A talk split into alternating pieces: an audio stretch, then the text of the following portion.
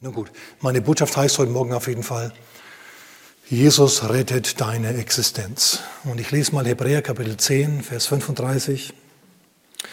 Werft nun eure Zuversicht nicht weg, die eine große Belohnung hat. Sag mal nochmal, meine Zuversicht, meine Zuversicht hat eine große Belohnung. Und Zuversicht ist hier mehr oder weniger ein anderes Wort für Glauben. Die Glaubenszuversicht sollst du nicht wegwerfen. Wann, wenn nicht jetzt in der Zeit der Krise, in der die Läden zu sind, in der, in der Ausgangssperre herrscht in manchen Gegenden, ja, in der Existenzen auf der Kippe stehen, wann, wenn nicht jetzt, musst du im Glauben feststehen. Na, wenn, du, wenn, du, wenn du manche Leute hörst, wie soll ich meinen Kindern klar machen, wo Gott jetzt ist in der Krise? Denn, äh, denn wenn, wenn, wenn Gott da wäre, dann hätte er doch die Krise gar nicht zugelassen. Das ist Quatsch mit Soße. Gott hat dir nie verheißen, dass dein Leben ein Rosenbett sein wird. Im Gegenteil, manchmal erlaubt er bestimmte Härten, um dich hinterher auf höhere Höhen zu führen. Und in so einer Situation bist du jetzt auch. Du kannst jetzt untergehen oder du kannst im Glauben triumphieren. Die Entscheidung liegt bei dir. Okay. Mein Text, der befindet sich heute im 1. Samuel Kapitel 30. 1. Samuel 30, da schlagen wir mal hin auf. 1. Samuel Kapitel 30, eine Geschichte von David.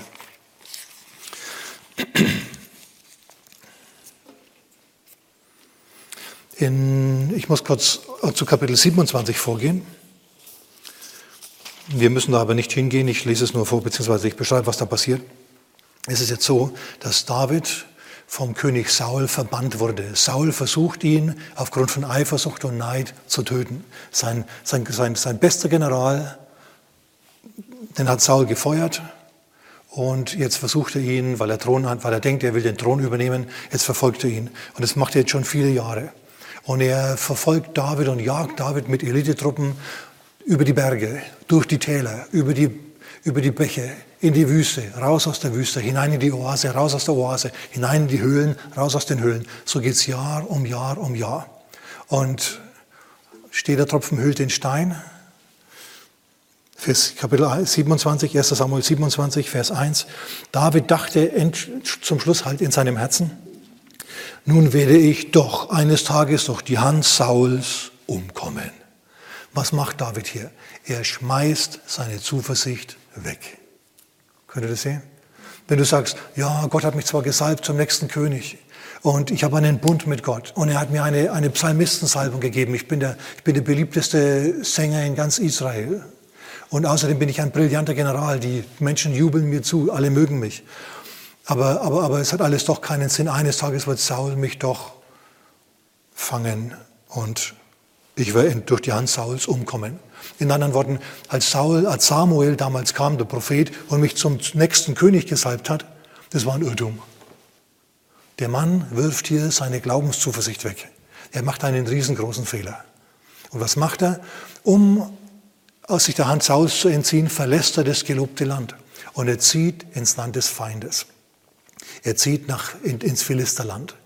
Und die Philister, die befehlen ihn in einen Ort namens Ziklag. Da bleibst du, sag mal ein Auge auf dich, und es ist natürlich gut, dass der beste General Saul jetzt zu uns übergelaufen ist. Super. Und äh, das ist symbolisch. Schau, du kannst Du kannst an einen Punkt kommen innerlich, an dem du als Christ dir sagst, na ja, ich bete jetzt, ich lese Bibel, aber ich habe so viele Probleme, ich habe so viele Probleme. Andere Christen sind hinter mir her und übervorteilen mich. Der Saul in deinem Leben, der jagt dich, obwohl du eigentlich einfach nur ein guter Christ sein willst. Und irgendwann sagst du, ey, es hat ja doch keinen Wert. Du hörst auf, die Bibel zu lesen, du hörst auf zu beten, du ziehst dich zurück aus, der Gemeinde, du lebst einfach dein Leben so vor dich hin. Du wirfst deine Zuversicht weg. Du, du, es ist nicht so, dass du abfällst vom Glauben, du rutschst nur irgendwie aus einer Gemeinschaft heraus. Du bist in einer Situation wie David. Das ist keine besonders gute Situation. Du arrangierst dich mit der Welt, so wie David sich mit den Philistern arrangiert.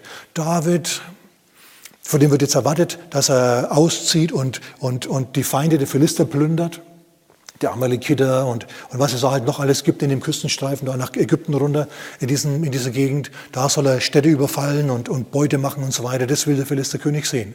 Was macht David? Er tut es. Er lässt also viel Blut fließen. Er passt sich an die Welt an.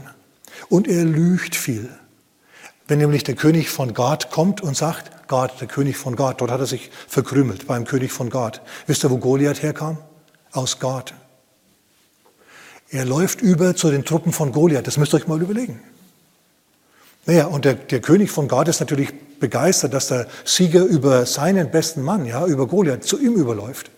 Und, und ab und zu kommt er vorbei und sagt, na David, wo warst du denn heute? Wo hast du denn heute einen Einfall gemacht? Wo hast du denn heute mal geraubt und geplündert? Und er sagt, ach, ins Südland von Israel und von in Juda und Jezreel und so weiter. Und der Philister reibt sich die Hände und sagt, super, der hat sich unmöglich gemacht in seinem eigenen Land, spitze. Und was macht David? Er lügt. Er lügt viel. Hm, es ist keine gute Zeit. Es ist eine unangenehme Zeit für David. In Psalm 137, den Psalm kennt ihr, Boni M. hat aus seiner Zeit ein Lied daraus gemacht. Wer kennt Boney M noch? Wer ist so alt? Noch der einige? By the rivers of Babylon. In Vers 4 dieses By the rivers of Babylon Verses heißt wie sollen wir des Herrn Lied singen in einer auf fremder Erde? Wenn du im Philisterland bist, dann, dann lebst du nicht mit einem wirklich guten Gewissen, dann lebst du nicht im Einklang mit dem Herzen Gottes. Ich stelle das einfach mal so in den Raum hinein. Prüf dich selber, wo du stehst.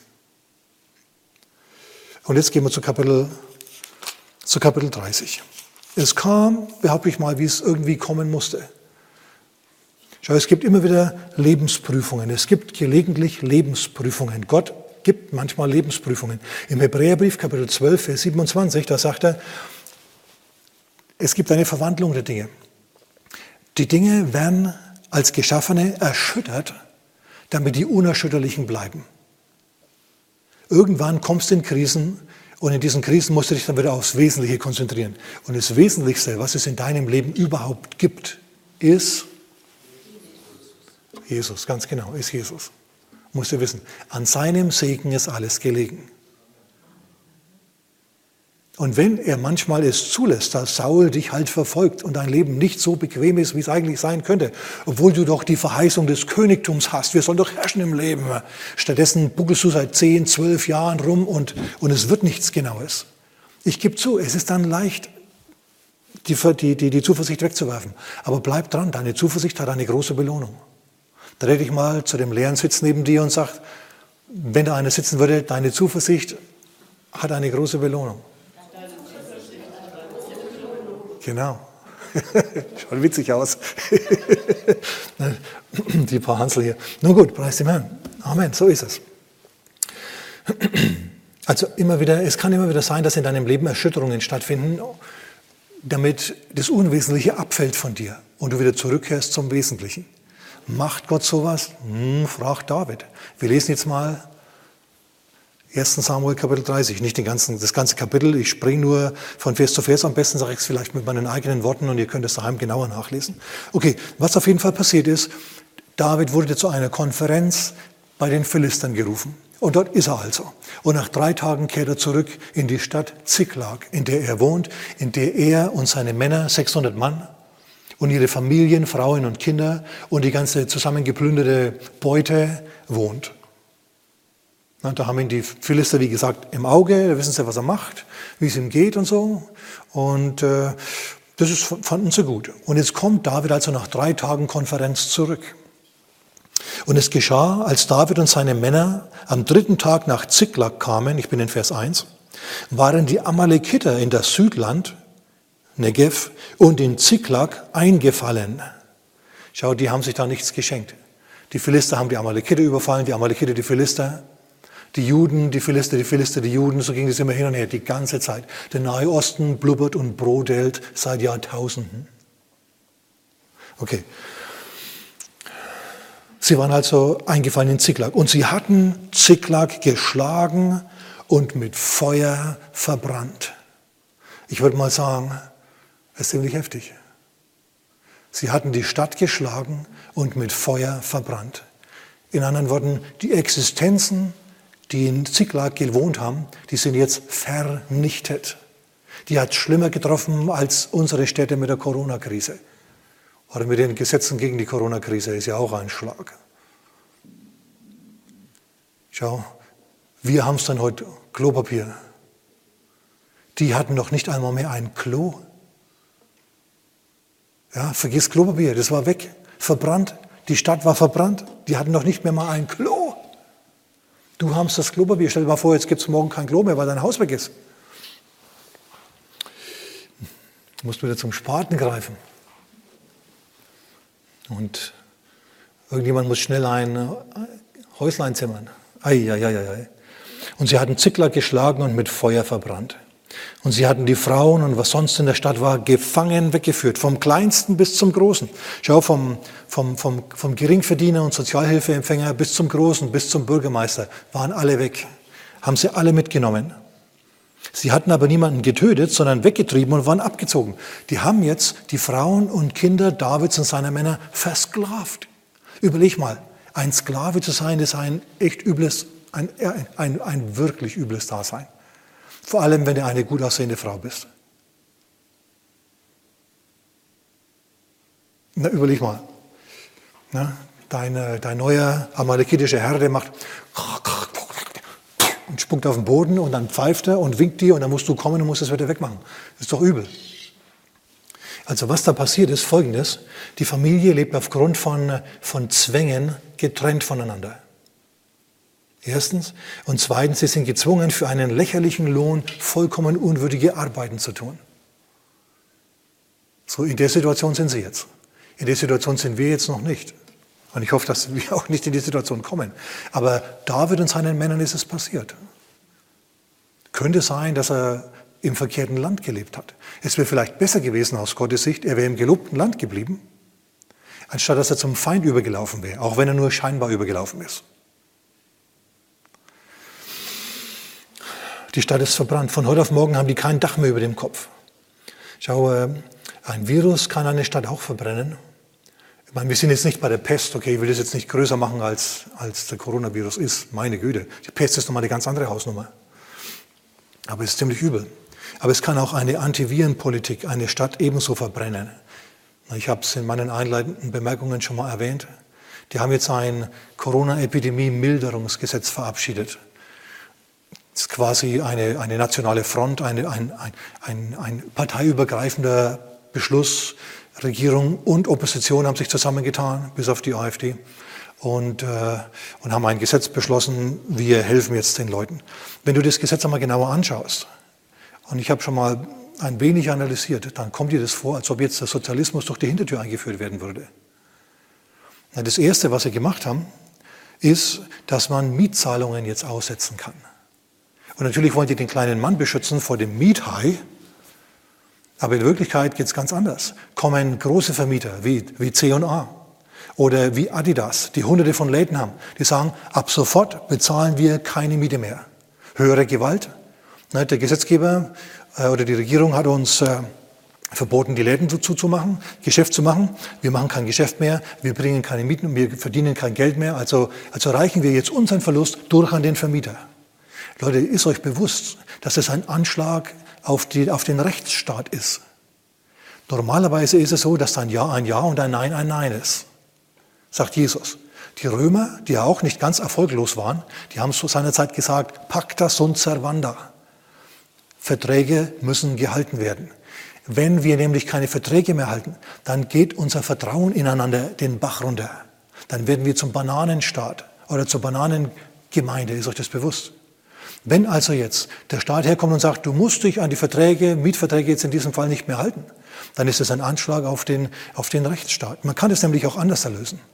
Das können die Mietparteien untereinander lösen, da muss der Staat nicht eingreifen. Aber jetzt kriegen mächtige, und ich sag mal finanzstarke Firmen das Recht, keine Mieten mehr zu bezahlen. Jetzt steht also der, der Vermieter äh, wie der Dumme da. Aber der ist nicht der Dumme, denn der, am Vermieter hängen die ganzen Handwerker, Klempner und so weiter. Dachdecker, alle diese Leute werden vom Vermieter bezahlt. Und der Vermieter, der sagt jetzt, ja gut, wenn ich nichts mehr bezahlen muss wegen der Corona-Krise und ich einfach nur behaupten muss, Corona hat mich arm gemacht, dann reicht der äh, seinen, seinen, seinen, seinen Minderverdienst durch an die Handwerker. Der bezahlt einfach die Handwerker nicht mehr. Und der Handwerker, der kann nichts mehr kaufen, weil er kein Geld mehr hat. Ist euch das bewusst? Auf die Art und Weise bringen die äh, die Wirtschaft dermaßen ins Wanken. Leute, das ist nicht gut. Ich, ich, ich behaupte nicht, dass die eine böse Absicht haben. Ich behaupte nicht, dass die absichtlich die DDR 2.0 einführen wollen. Ich halte mich da ein wenig an William von Ockham. Ockhams Rasiermesser Ich, ganz einfach ausgedrückt, wenn es für einen Sachverhalt eine einfache und eine komplizierte Erklärung gibt, dann ist meistens die einfache die richtige. Ja, ich muss also hinter diesen Entscheidungen jetzt keine, keine, keine, keine Illuminaten äh, vermuten oder eine Gruppe von Strippenziehern, die irgendwo sitzen, die Rothschilds oder der Vatikan oder die CIA oder der Kreml. Leute, nö. Ich denke, die, die, die meinen es gut, aber es gibt halt unbeabsichtigte Konsequenzen. Nur zum Nachdenken. Man kann also eine Stadt oder ein Staatswesen durchaus nicht nur mit Viren, sondern auch mit der verkehrten Politik in Schutt und Asche legen. Und dann geht es an die Existenz. Und ich spreche heute zu Leuten, die Angst haben, dass sie ihre Existenz verlieren. Gott, Jesus rettet deine Existenz, wenn du auf ihn eingehst. Dazu muss ich natürlich weiterlesen. oh, sagen wir jemand Amen? Amen. Halleluja. Also die Stadt ist verbrannt, die haben von heute auf morgen kein Dach mehr über dem Kopf. Sie kriegen kein Geld mehr rein. Die geschlossenen Läden geraten in Existenznot. Die Mitarbeiter geraten in Existenznot. Das ist so eine Sache. Okay, und in Vers 4 heißt es jetzt, da erhoben David und das Volk, das bei ihm war, ihre Stimme und weinten, bis sie nicht mehr weinen konnten. By the rivers of Babylon, there we sat down and cried. Und haben geweint. Wie soll man das Loblied Gottes singen auf fremder Erde? Können sie jetzt nicht. Jetzt sind sie wirklich auf verbrannter Erde. Jetzt sind sie nicht im gelobten Land, sondern auf der verbrannten Erde. Oh, das ist schwierig. Und sie weinen, bis sie nicht mehr weinen können. Sie denken an ihre Frauen. Sie wissen, was mit ihren Frauen jetzt passiert. Sie denken an ihre Kinder. Sie wissen, was mit ihren Kindern jetzt passiert. Ihr ganzer Besitz, alles. Der Aktienmarkt ist von 100 auf 0 gefallen. Totalverlust. Vollausfall. Häuser verbrannt, alles ist weg. Und sie weinten, bis sie nicht mehr weinen konnten. Und Orientalen, meine, meine Lieben, die können trauern. Oh, die können trauern. Die setzen sich in die Asche und werfen die Asche hoch und flennen und schreien und toben. Und, und die Tränen laufen ihnen runter. Und der Dreck von der Asche, der hängt ihnen im Gesicht. Man sieht, die sehen aus wie Trauergeister, wie Schlossgespenster aus dem 16. Jahrhundert. Ja, wie Tode vom 30-jährigen Krieg, so schauen die aus und schreien, mein Gott, mein Gott, warum hast du mich verlassen? Und es ist aber noch nicht alles. Ich lese mal weiter. Vers 5. Und auch die beiden Frauen Davids waren weggeführt worden. Ahinoam, die Jesraelitin, und Abigail, die Frau Nabals, die Karmeliterin.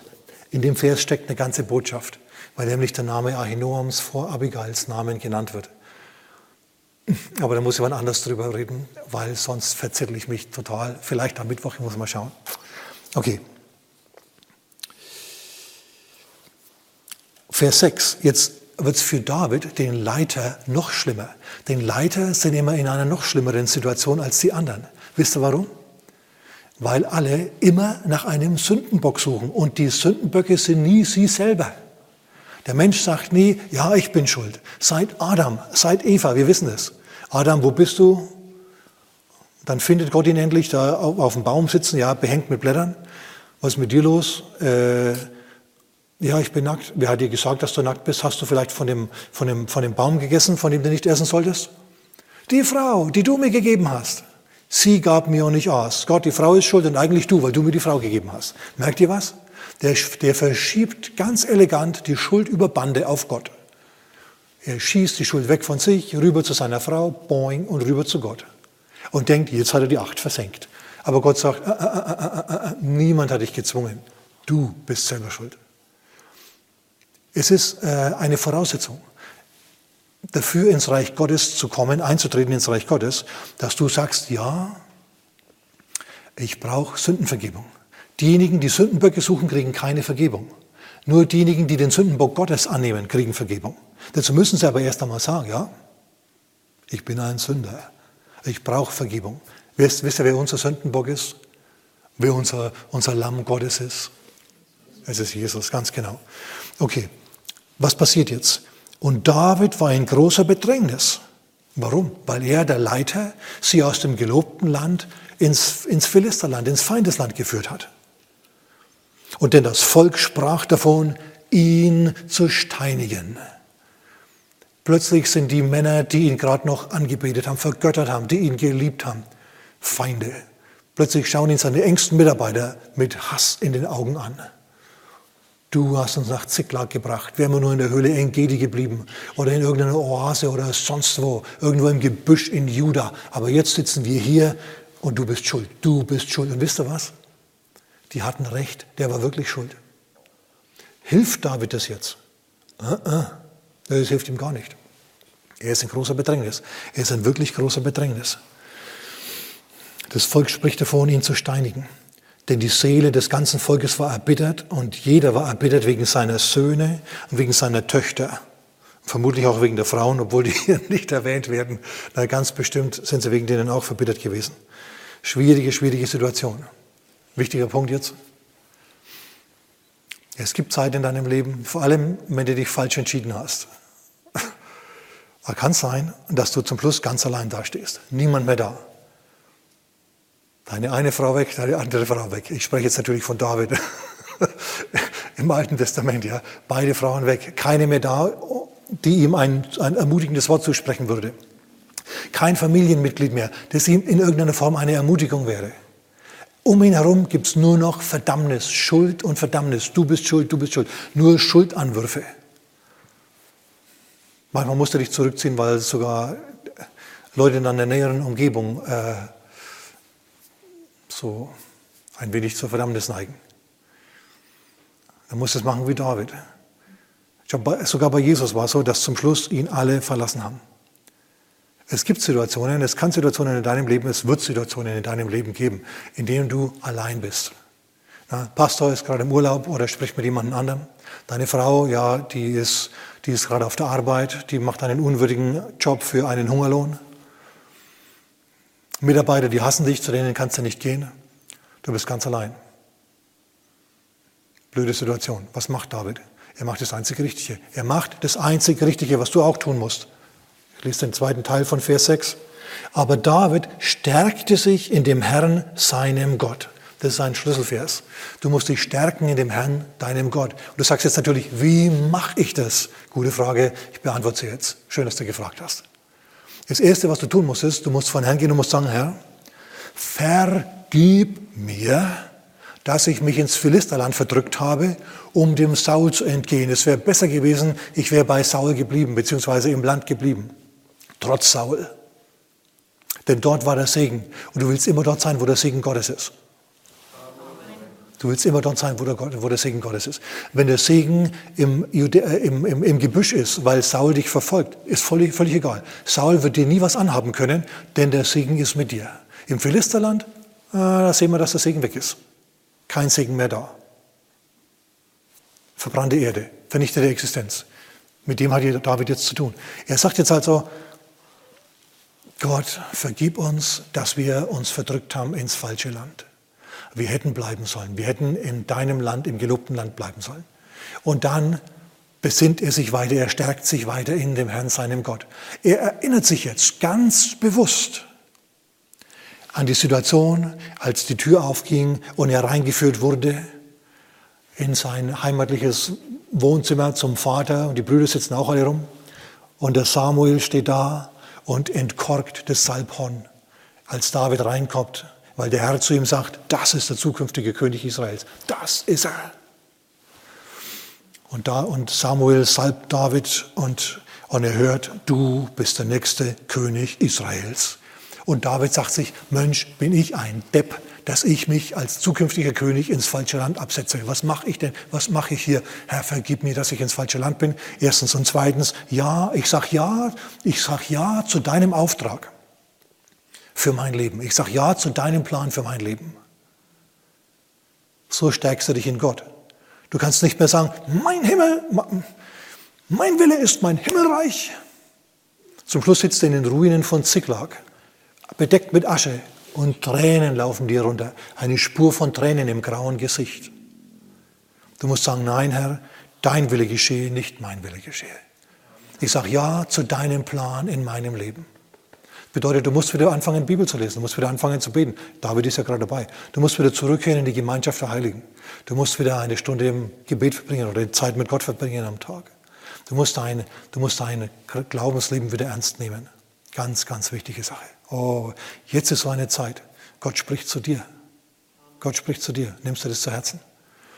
David sagt natürlich, denkt natürlich nicht nur an sich, sondern er sagt auch, ganz Israel hat einen Bund mit Gott. Wisst ihr, das Bundesvolk, ist, das Bundesvolk Gottes, mit welchem Volk sonst hat Gott einen Bund? Abraham, Isaac und Jakob haben diesen Bund bestätigt. Mose hat diesen Bund bestätigt für uns als Nation. Ich, ich, hab, ich, ich bin verheiratet mit Gott im, im weiteren Sinn.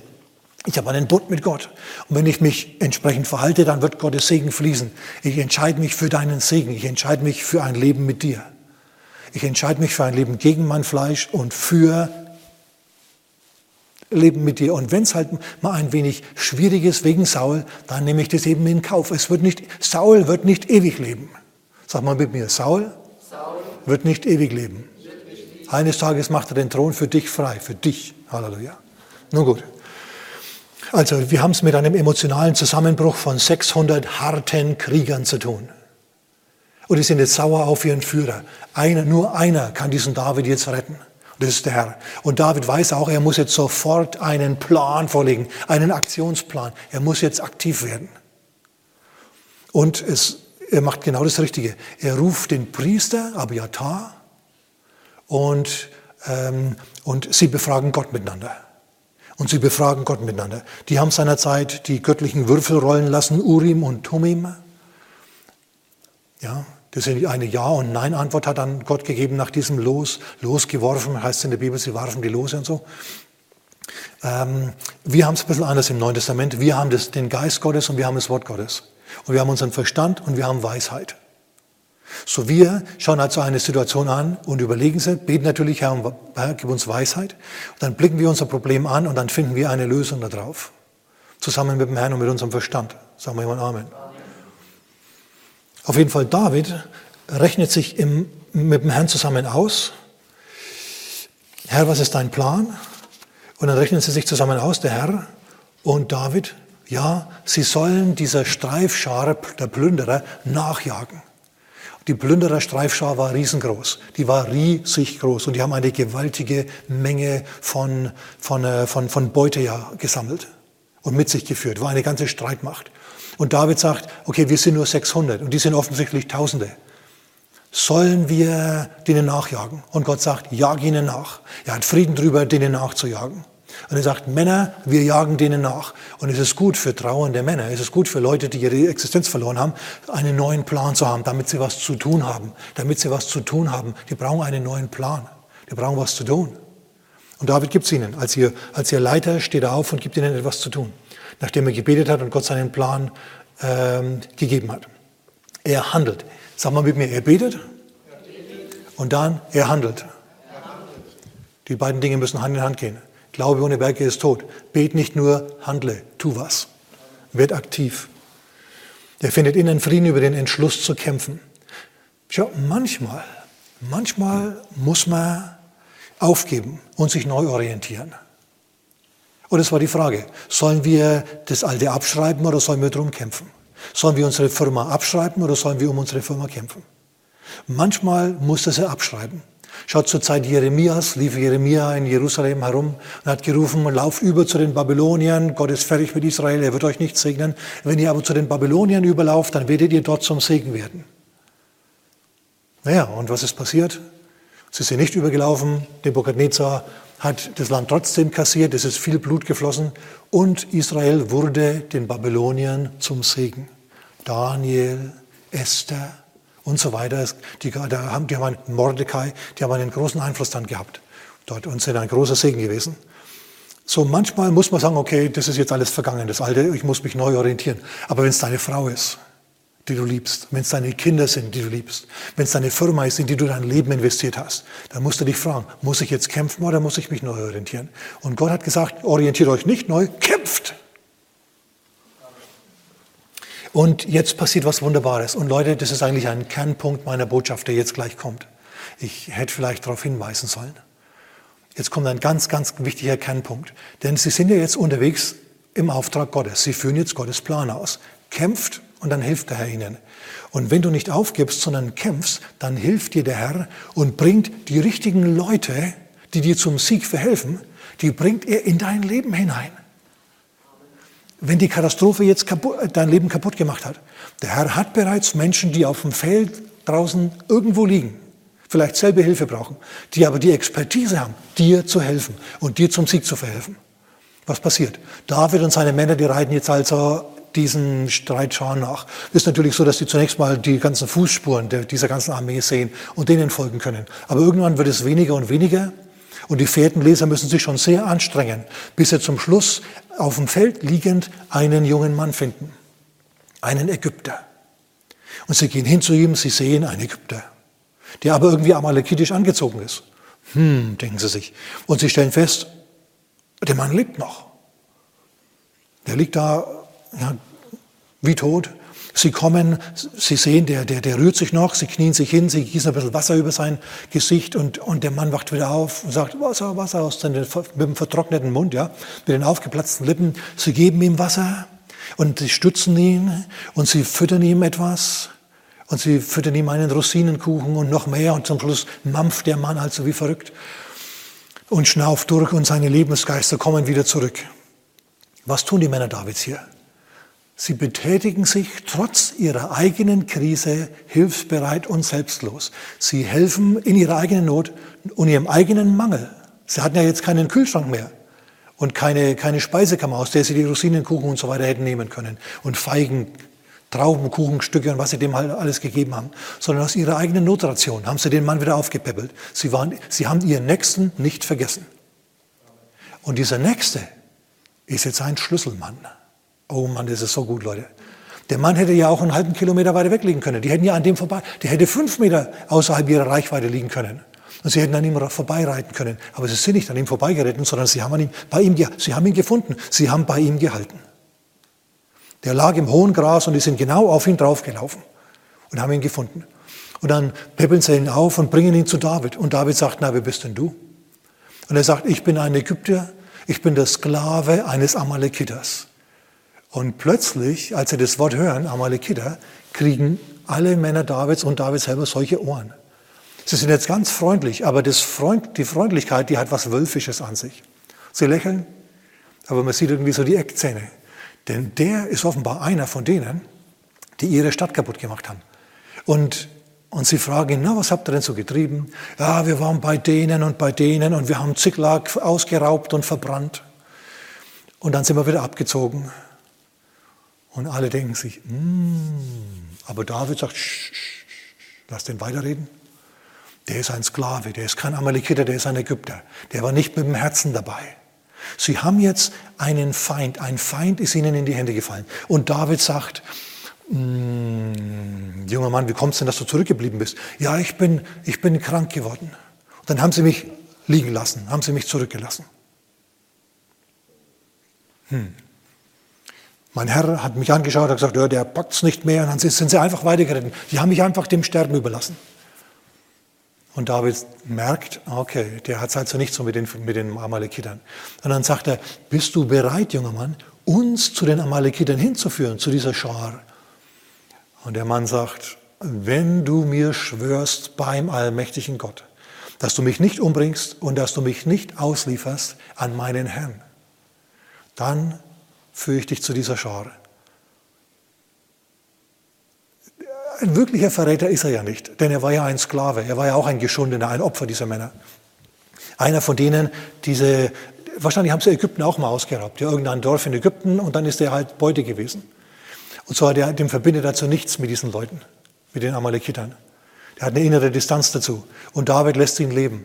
Und, und was Gott hier macht, pass mal auf, Gott macht einen Feind einen Mitarbeiter des Feindes zu Davids Helfer. Dieser Mann hat Expertise, die David dringend braucht, um wieder zu seiner Existenz zu kommen und seine Männer.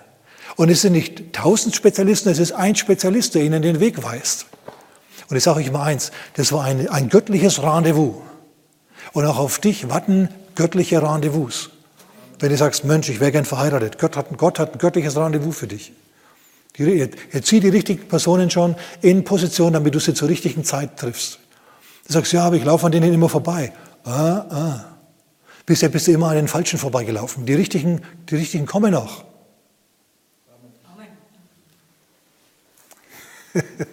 Firmenmäßig ganz genauso, ja. Du denkst, ich bin gefeuert worden von einem guten Job. Meine Existenz, meine Existenz. Da sage ich, David, David. Pass auf, was passiert.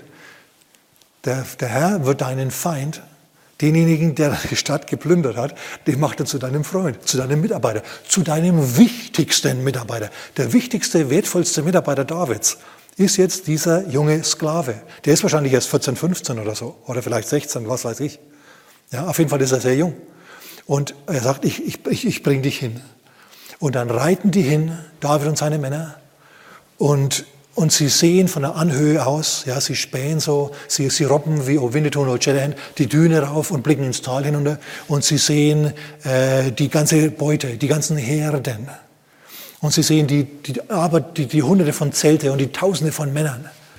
Und, und sie sehen ihre Familien und so weiter. Und sie sehen, wie die Frauen tanzen müssen und wie die Kinder bedienen müssen. Das sehen sie alle, alles. Und sie sehen, wie sich die Amalekiter besaufen und bekiffen ja, und Drogen nehmen. Denn hey, denn was ist das Schönste am Plündern? Plündergut genießen, richtig? Also ich meine, ich bin jetzt kein Plünderer, ich vermute es nur. Und genauso geht es da jetzt ab. Die feiern also und die feiern und David, der liegt im Gras und wartet, bis sie so richtig stockbesoffen sind. Und dann denkt, denkt er sich, oh ja gut, das ist jetzt das, Wein, das Weinfass von dem und dem. Mhm, das ist besonders gutes Zeug, jetzt warten wir noch, bis sie das aus haben. Und dann kommen wir. Und in anderen Worten, der Herr prügelt die, die, prügelt die Plünderer so hin, er prügelt deine unfaire Kon Konkurrenz so hin, dass du sie locker übernehmen kannst. Der Herr sorgt jetzt dafür, dass die das Falsche machen mit ihrer Beute. Anstatt sie weise zu investieren und nett zu sein zu ihren Sklaven, feiern die und sind halt wie, fühlen sich auch wie die Schweine. Und David wartet, bis alle betrunken genug sind und dann geht's los. Und zwar äh, kämpft er jetzt gegen eine gewaltige Übermacht. In Vers 16 heißt es, als er sie hinabführte, dieser junge Mann, siehe, da hatten sie sich, die Amalekiter, über die ganze Gegend hin ausgebreitet. Und sie aßen und tranken und feierten ein Freudenfest wegen der großen Beute, die sie aus dem Land der Philister und aus dem Land Juda mitgenommen hatten.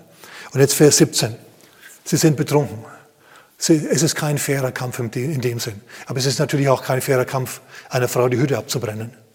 So kommt David jetzt und geht zum, kommt mit seinen 400 Männern den Hügel runter und, äh, und zieht sein Schwert und fängt an zu kämpfen. Der andere zieht vielleicht auch sein Schwert, aber er findet gar nicht mehr, wo es ist. Ja. Hat er vielleicht abgelegt bei der, bei der hübschen Sklavin oder wie auch immer. Und sie fallen, sie fallen vor ihm wie das Gras. David geht mit seinen Männern durch diese Herde Menschen durch hier, durch diese Plünderer und diese, diese, diese menschlichen Teufel und mäht die um wie Gras. Davids Rasenmäher. Ich muss vielleicht noch was einschieben, was ich jetzt gerade nicht gesagt habe, das wird gleich wichtig. Und zwar ist David ihnen mit, mit 600 Mann gefolgt. Aber irgendwann waren 200 von denen mal erschöpft. Das waren die zu Jungen und die zu Alten, die unter 15-Jährigen und die über 70-Jährigen. Irgendwann ist es mal denen zu schwer gewesen und die haben gesagt, hey, hier ist ein Bach, wir bleiben hier, reitet ihr weiter. So, wichtiger Punkt noch. David hat von den 600 Mann, die schon wenig sind gegen eine Armee, ja, nochmal ein Drittel verloren. Im Nachfolgen, im Nachverfolgen seines Ziels hat David noch einmal ein Drittel seiner, seiner Mitarbeiter und Mithelfer verloren. Die sind zurückgeblieben, weil sie nicht mehr konnten. Müssen wir, halten, müssen wir festhalten. So, er kommt also mit einer, mit einer gestrumpften Übermacht. Noch ein Punkt. Auch wenn du im Weg Gottes unterwegs bist und seinen Plan ausführst, kann sein, dass du ein Drittel deiner Mitarbeiter verlierst. Ja? Dass die zurückbleiben zunächst einmal, das will ich noch gesagt haben. Es kann halt so wieder so aussehen, als würdest du abermals scheitern. Aber hey, David ist im Glauben und du bist auch im Glauben. So, jetzt kämpfen sie also und, und kämpfen und kämpfen. David schlug sie von der Morgendämmerung an bis zum Abend des folgenden Tages. Überleg mal, was für ein Fangenspiel das war. Meine Güte. Und wie viele Menschen es gewesen sind. Und er schlug sie bis zum Abend des folgenden Tages, sodass keiner von ihnen entrann, außer 400 jungen Männern, die auf Kamele stiegen und entflohen. Bloß 400 Männer sind davon. Äh, mit wie vielen Männern hat David nochmal angegriffen? Ach ja, genau, mit 400. Hm. Also David war so erfolgreich dann, Er hat nur mal Business gemacht hier. Ja, er hat nun mal richtig losgelegt zu fabrizieren, zu machen und zu tun. Und er war so erfolgreich, dass die Konkurrenz davon gelaufen ist. Gott hat ihn über die Maßen gesegnet. Der Kampf war des Herrn und David hat ihn nur vollzogen. Und David befreite alles, was die Amalekiter genommen hatten. Auch seine beiden Frauen befreite David. Und es fehlte ihnen an nichts. Es fehlte ihnen an nichts, vom kleinsten bis zum größten. Weder Söhne noch Töchter, weder Beute noch alles, was ihnen weggenommen, was sie ihnen weggenommen hatten. Alles, sagen wir alles. Alles brachte David zurück. Und nicht nur alles, was, was, sie, äh, was sie aus Ziklag geraubt haben, sondern alles, was sie noch geplündert haben. Also noch viel, viel mehr. Hört mal, David hat nicht nur das, was er verloren hat, wiederbekommen, sondern noch viel, viel, viel, viel mehr. Eine riesige, ein, der hat ein Riesengeschäft gemacht, einen gewaltigen Gewinn hat er gemacht. Und dann hat er die Beute genommen und hat die vor sich hertreiben lassen. Und er hat gesagt, das ist Davids Beute. Er hatte nämlich einen Plan mit Davids Beute. Alle haben ihren Besitz wieder gehabt und sind wieder zurück nach Ziklag. Die Stadt mussten sie halt jetzt neu aufbauen. Meine Güte, so anspruchsvoll waren die Häuser sowieso nicht. Ja, die hat man gleich wieder aufgebaut gehabt damals. Aber was machen sie jetzt mit der Beute? Zunächst, sie kommen mit dieser Beute zurück an den Fluss, an dem sie die Ermatteten gelassen haben. Und jetzt passiert was, was auch wichtig ist für uns. Diejenigen, die zurückgeblieben sind, die 200, unter denen, nee, äh, die waren ja erschöpft, aber es kamen einige Kämpfer zurück, harte Männer, die, aus, aus, äh, die außerdem noch böse waren und nichtswürdig. Und die machen jetzt etwas. Müssen wir zur Kenntnis nehmen. Die sagen, hey, die haben nicht mit uns gekämpft, sondern die haben sich hier ausgeruht, die kriegen nichts von der Beute. Die sollen ihre Frauen, ihre Kinder nehmen und ansonsten sollen sie zufrieden sein, von der Beute bekommen sie nichts. Also von dem Gewinn, der sich jetzt da angesammelt hat, von dem kriegen sie nichts. Was machen die jetzt? Überleg dir mal. Gott hat einen überragenden Sieg geschenkt. Und ihr Impuls nach der großen Krise war, zu klammern, zu raffen und zu festzuhalten. Ja, Gott hat uns das jetzt wieder zurückgegeben, aber da geben wir jetzt nichts mehr her. Jetzt halten wir das fest, das halten wir jetzt fest. Merkt ihr das? Sie sind durch einen Mangel gegangen. Gott hat ihnen diesen Mangel ersetzt. Sie haben wieder alles, was sie bekommen haben und noch viel, viel, viel mehr. Und anstatt jetzt zu sagen, hey, Gott hat für uns gekämpft, Mann, war das eine Gaudi, es war gut, Business zu tun war super. Diese Amalekiter, die haben ja darum gebeten, ne, besiegt zu werden. Stattdessen klammern sie jetzt. Das ist nicht Glaube, das ist Unglaube. Deswegen heißt ja, dass es Böse und Nichtswürdige waren. Menschen ohne Glauben, Männer, die ohne Gott leben. Die gab es auch bei David. Statt zu sagen, Gott hat uns diesen Sieg gegeben und wo ein Sieg ist, da sind noch tausend andere Siege. Wenn wir mit Gott gehen und so einen Sieg jetzt schon bekommen, dann wird uns Gott noch größere Siege geben. In anderen Worten, wir können großzügig sein. Hey, ihr, ihr alten 70-Jährigen, und ihr jungen 15-Jährigen, ihr sollt auch eine, einen Anteil von der Beute bekommen und ihr kriegt noch was extra drauf. Preis dem Herrn, denn Gott hat uns gesegnet. Aber so sind die nicht. Die sagen, nein, meins. Und wir geben jetzt nichts her. Ich sag mal, das Verkehrte, wenn Gott dich wieder rausführt aus der Krise, und er wird dich rausführen aus der Krise, wenn du reagierst wie David, wenn du zu Gott gehst, dich im Herrn stärkst, deine Zuversicht nicht wegwirfst, dann wird er, ja, dann wird der Herr dich, äh, dich stärken und dann, wirst du, äh, dann wird er dir weitere Siege geben, dann kannst du großzügig sein. Okay. Also es fehlte ihnen nichts. Und David plündert die Plünderer. Und deine zerstörte Firma, die wird dir besser und größer zurückgegeben. Gut. Also die Bösen, die klammerten und rafften und haben nicht glaubensangemessen großzügig gehandelt, aus Angst vor künftigem Mangel. Aber David hat hier gesagt, hey, mal langsam, wir machen das, wir regeln das ganz, ganz anders. David, der Glaubensmann, der sagt, ab heute ist es in Israel Gesetz, dass diejenigen, die beim Tross bleiben, und unsere, unsere, unsere, in anderen Worten, diejenigen, die nicht so im, im, im, im, äh, im Scheinwerferlicht stehen, die werden genauso beteiligt am Gewinn als wie diejenigen, die den tatsächlichen Kampf machen, Kampf machen. Denn irgendjemand muss ja die Basis auch betreuen. Die sind genauso viel wert wie die Kämpfer. Die Basis ist genauso viel wert wie die Kämpfer. Diejenigen, die beim Trost bleiben, die sollen genauso, die werden genauso gesegnet wie diejenigen, die gekämpft haben. So hat er es zum Gesetz gemacht. David hat Großzügigkeit in Israel eingeführt. Gott hat uns gesegnet und deswegen sind wir jetzt großzügig. Und das ist nämlich noch nicht alles. Jetzt geht es noch weiter. Jetzt wird es noch richtig gut.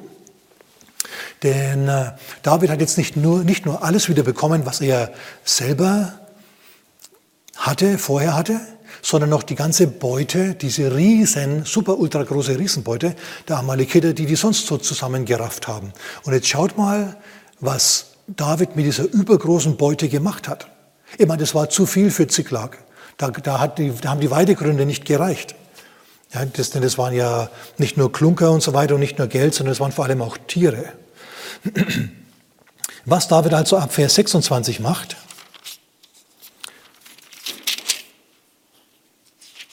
vielleicht sollte ich das noch, ne, das kann ich jetzt nicht mehr lesen, ich muss jetzt zu Vers 26, mir läuft die Zeit davon. Und David kam nach Ziklag und jetzt passt auf, was er macht mit der Beute. Und er sandte von der Beute den Ältesten in Juda seinen Freunden. David ist großzügig und gibt ein Opfer an die Ältesten in Juda, seinen Freunden. Ich meine, er wird ja eines Tages einmal König sein. In dieser Gewissheit, in diesem Bewusstsein lebt er jetzt wieder. Ich bin der Gesegnete des Herrn. Ich kann weitergeben. Der Herr hat mich so gesegnet, dass ich weitergeben kann. Und er gibt jetzt strategisch den, den Ältesten von Juda. Und jetzt schauen wir, was er macht. Wo die sitzen. Er ließ ihnen sagen, siehe, da habt ihr ein Segensgeschenk von der Beute der Feinde des Herrn. Und er sandte denen in Bethel, zähl mal mit, Bethel und in Ramoth und im Südland, Negev, und in Jatir und in Aroer und in Sifmot und in Eshtemoa und die von Rakal kriegen was und die Städte der Jerachmeeliter, das haben wir mindestens drei. Und denen in den Städten der Keniter sind auch wieder mindestens drei. Und dann in Horma und denen in Bo, Bo, Bot Ashram, Bor Asham und denen in Attach und denen in Hebron und nach allen Orten, wo David mit seinen Jüngern, äh, mit seinen Männern umhergezogen war. Das sind 15 bis 20 Städte, deren Älteste von dieser, von dieser Beute einen Anteil bekommen haben. In anderen Worten, der hat, der hat so viel Gewinn gehabt, dass der Spenden rausgehauen hat an seine, an seine Freunde in Israel noch und nöcher. Er hat gesagt, das ist der Segen Gottes, Gott hat ihn mir gegeben und wo Gott Segen gibt, da gibt es immer noch mehr. So hat er also an 15 Städte weitergegeben. Jetzt überlegt er mal. Wir hätten gesagt, na ja, er gibt halt eine Handvoll Ältester, zwei oder drei, gibt er so drei, vier Kühe. Aber 15 Städten hat er den Ältesten ein Opfer gegeben. Hat er, hat er die bedacht. Ist der Hammer, oder? Wie groß muss diese Beute gewesen sein, dass der nicht nur in jedes Dorf eine Kuh geschickt hat, hier ein schöner Gruß vom David, sondern, sondern so Mini-Herden, ja? Ich finde, es ist gut. Der Mann ist also wieder voll geistlich, voll auf Zack. Er ist wieder voll da. Könnt ihr das sehen? Was hat er gemacht? Was hat er richtig gemacht? Er hat sich im Herrn gestärkt und dann hat der Herr etwas gemacht. Und jetzt komme ich wieder zu dem wichtigen Punkt. Er hat die richtigen Leute zur richtigen Zeit ins Leben Davids gebracht. Und der Herr hat auch für dich die richtigen Leute zur richtigen Zeit am richtigen Ort. Er, die warten schon auf dich. Es gibt Helfer in der Krise für dich. Die warten auf dich. Pastor, gibt es das wirklich? Hast du das schon erlebt? Ich habe das schon oft erlebt, dass Helfer in der Krise waren, von denen, die ich nicht auf dem Radar hatte, wohlgemerkt. Ich bin mal aus Versehen nach, in Kanada stecken geblieben, als ich in Amerika gelebt habe und man hat mich nicht mehr zurückgelassen in die Vereinigten Staaten. Was machst du jetzt? Schaust du blöd? Und dann hat sich plötzlich zack, zack so ergeben, dass mir ein, ein, eine Freundin meiner Frau in Tulsa, eine Arbeitskollegin, ihre ihre Kreditkartennummer gegeben hat, konnte ich mir ein Ticket kaufen. Als ich das Ticket vorgewiesen habe, fünf nach fünf, bin ich in Kanada in eine Reiseagentur, die machen um fünf zu, rein. Und die hatten noch offen. Die hatten offen, weil sie Computerprobleme hatten. So, ich kam also rein, einfach in die nächstbeste Reiseagentur, brauche ein Ticket. Und die sagen, gut, eigentlich haben wir ja schon zu, aber wir geben dir noch eins. Und dann sagen sie, aber unser Computer funktioniert nicht. Und dann äh, finden wir raus, was das für ein Computer ist.